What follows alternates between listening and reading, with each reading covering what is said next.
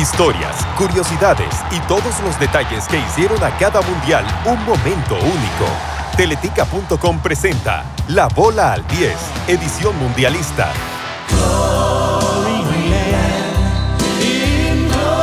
Estados Unidos 94, Roberto Baggio, la trágica figura del mundial que conquistó a los estadounidenses.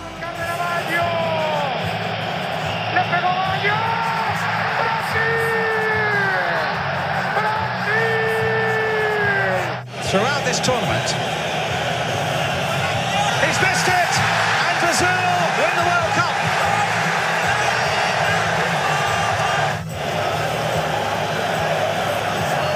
Hazusta, Kimatta, Brasil 優勝。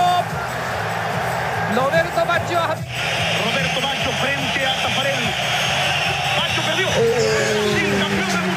Mundial del 94 llegó a los Estados Unidos con la intención de enamorar a un país. Un mes de juegos dejó a Brasil como tetracampeón y al ídolo italiano Roberto Baggio como el villano que negó una alegría más al Azzurri. Las narraciones que escuchamos son una muestra de cuán increíble fue el fallo del divino en la serie de penales que definió el Mundial. Italia se enfrentó a un Brasil plagado de estrellas, a un equipazo. Tafarel, Jorginho, Branco, Aldair, Marcio Santos, Mauro Silva, Dunga, Ciño, Maciño acompañaban una delantera letal formada por Romario y Bebeto. Italia llegó al torneo con un equipo fuerte, pero de pocos brillos, con un Roberto Baggio encaminado a su segundo balón de oro.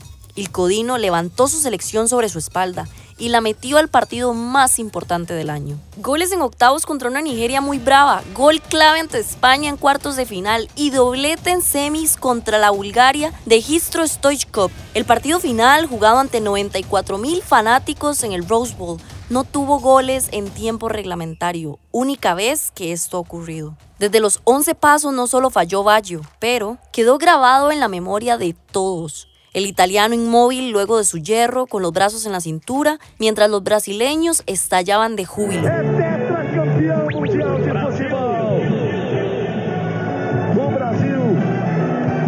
Tetracampeão Pero imposible hablar del Mundial 94 sin mencionar un gol que sucedió el 21 de junio, en la goleada que le propinó Argentina a Grecia, narrado en la voz de Víctor Hugo Morales. Arriba con golpe de cabeza sin alcanzar Balbo, la busca otra vez Abel en el rebote. Balbo tocándola para Redondo, Redondo para Maradona, Maradona para Redondo, Redondo para Cani, Cani para Redondo, Redondo para Maradona, Maradona en la media luna, tiró, gol.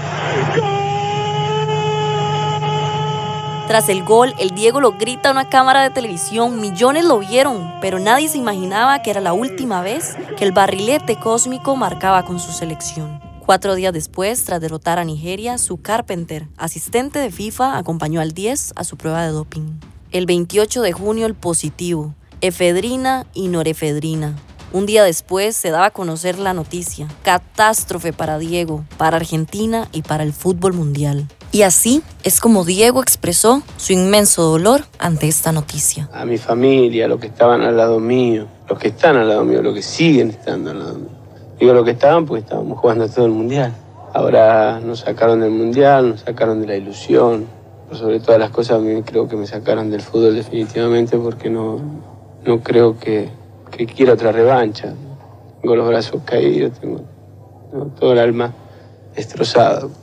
Lo único que quiero que quede claro a los argentinos que, que no me drogué, que no, que no corrí por la droga, corrí por el corazón y por la camiseta. Así se despedía Diego Maradona de los mundiales, envuelto en la polémica que nunca pudo alejar de su vida. Un rayo de luz que brilló sobre todos y que dos años después de su muerte se sigue sintiendo. Estados Unidos 94 fue un recuerdo más. Que cada cuatro años nacen nuevas figuras, pero otras caen a su vez. Y tal como lo dijo Mariano Azuela en su libro Los de Abajo, y los dioses caídos ni son dioses ni son nada. Este episodio llegó a ustedes en la voz de Michelle Naranjo. La edición estuvo a cargo de Alan Murillo. Nuestro productor es Daniel Carmona y la directora de este proyecto es María Jesús Prada. El equipo de La Bola al 10 lo componen también Adrián Fallas, Fernando Araya y Daniel Jiménez. Reviví este y otros episodios de La Bola al 10 en www.teletica.com.